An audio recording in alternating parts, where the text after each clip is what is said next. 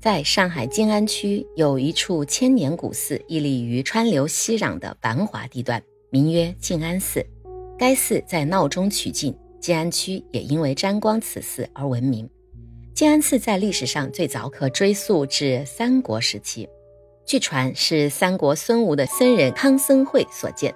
康僧会呢是当时西域的重臣之子，本可终身荣华富贵，他却不为功名利禄所动。毅然选择出家，将西域文化传至中原。康僧会到了吴国后呢，得到了孙权的赏识与器重。康僧会在传播佛法的同时，就在如今上海一处岸边建成了寺庙，名为护都崇玄寺。根据《晋安八永集》记载，在南宋时，护都崇玄寺因为濒临江滨，受到江水侵蚀，所以呢，就只能向西搬迁。所迁之处，当时叫做废井帮，因为啊，这里有一口井，井水翻腾，在古代有此像的古井被视为海眼。清朝的上海县竹枝词有云：“涌泉在静安寺前，昼夜沸腾，俗称海眼。”寺僧因此将最终选址就定在了这里。后来呢，就更名成静安寺，也就是如今的寺址，至今一千多年，再未挪过地方。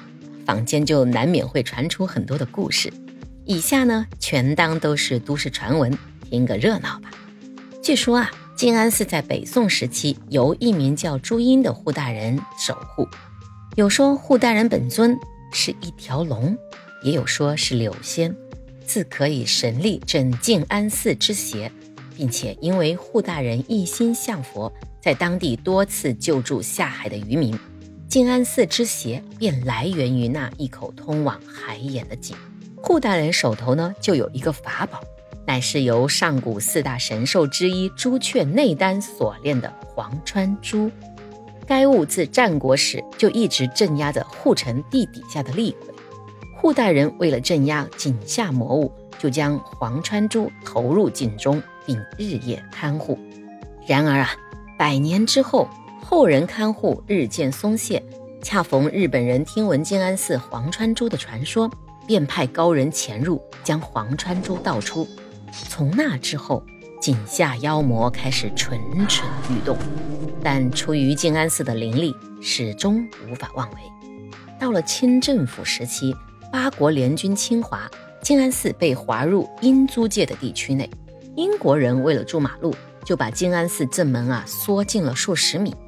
古井的位置就暴露在了寺门外的马路上，这一下，古井脱身于静安寺外，井下恶魔得以肆意猖獗。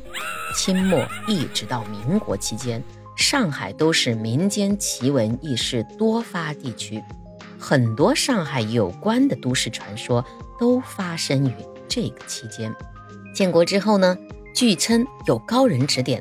开始将静安寺作为重要文物进行保护扩建，那口古井又得以滑入寺内。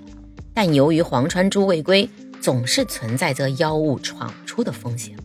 这个时候就出现了一位风水大师，他深通易经玄学，建议道：一定要在上海的附近龙脉上建立一个球状的建筑，代替因日本人而丢失的黄川珠，用来继续镇压邪物。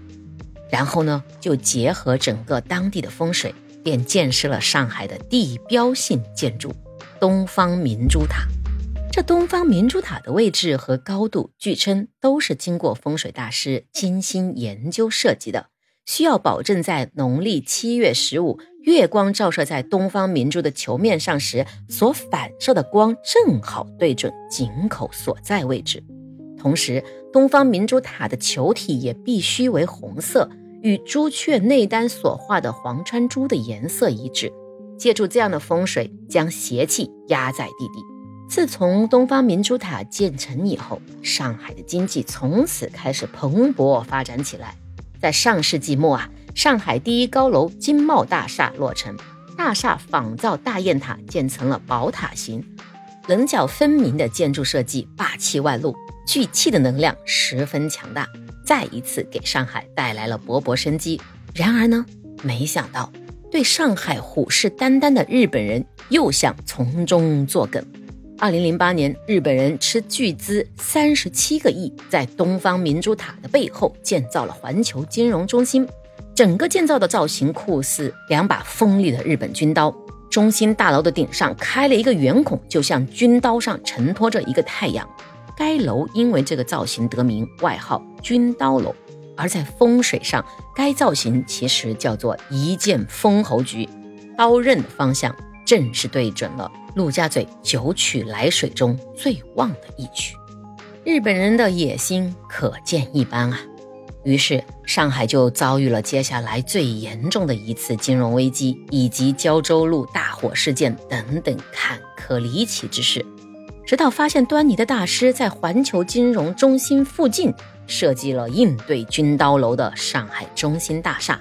根据上海中心大厦的造型，我们可以看到抵消军刀楼煞气的目的是非常明显的。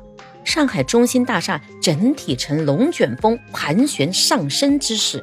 楼体通过旋转消除了军刀楼的刀刃，龙脉得以完整。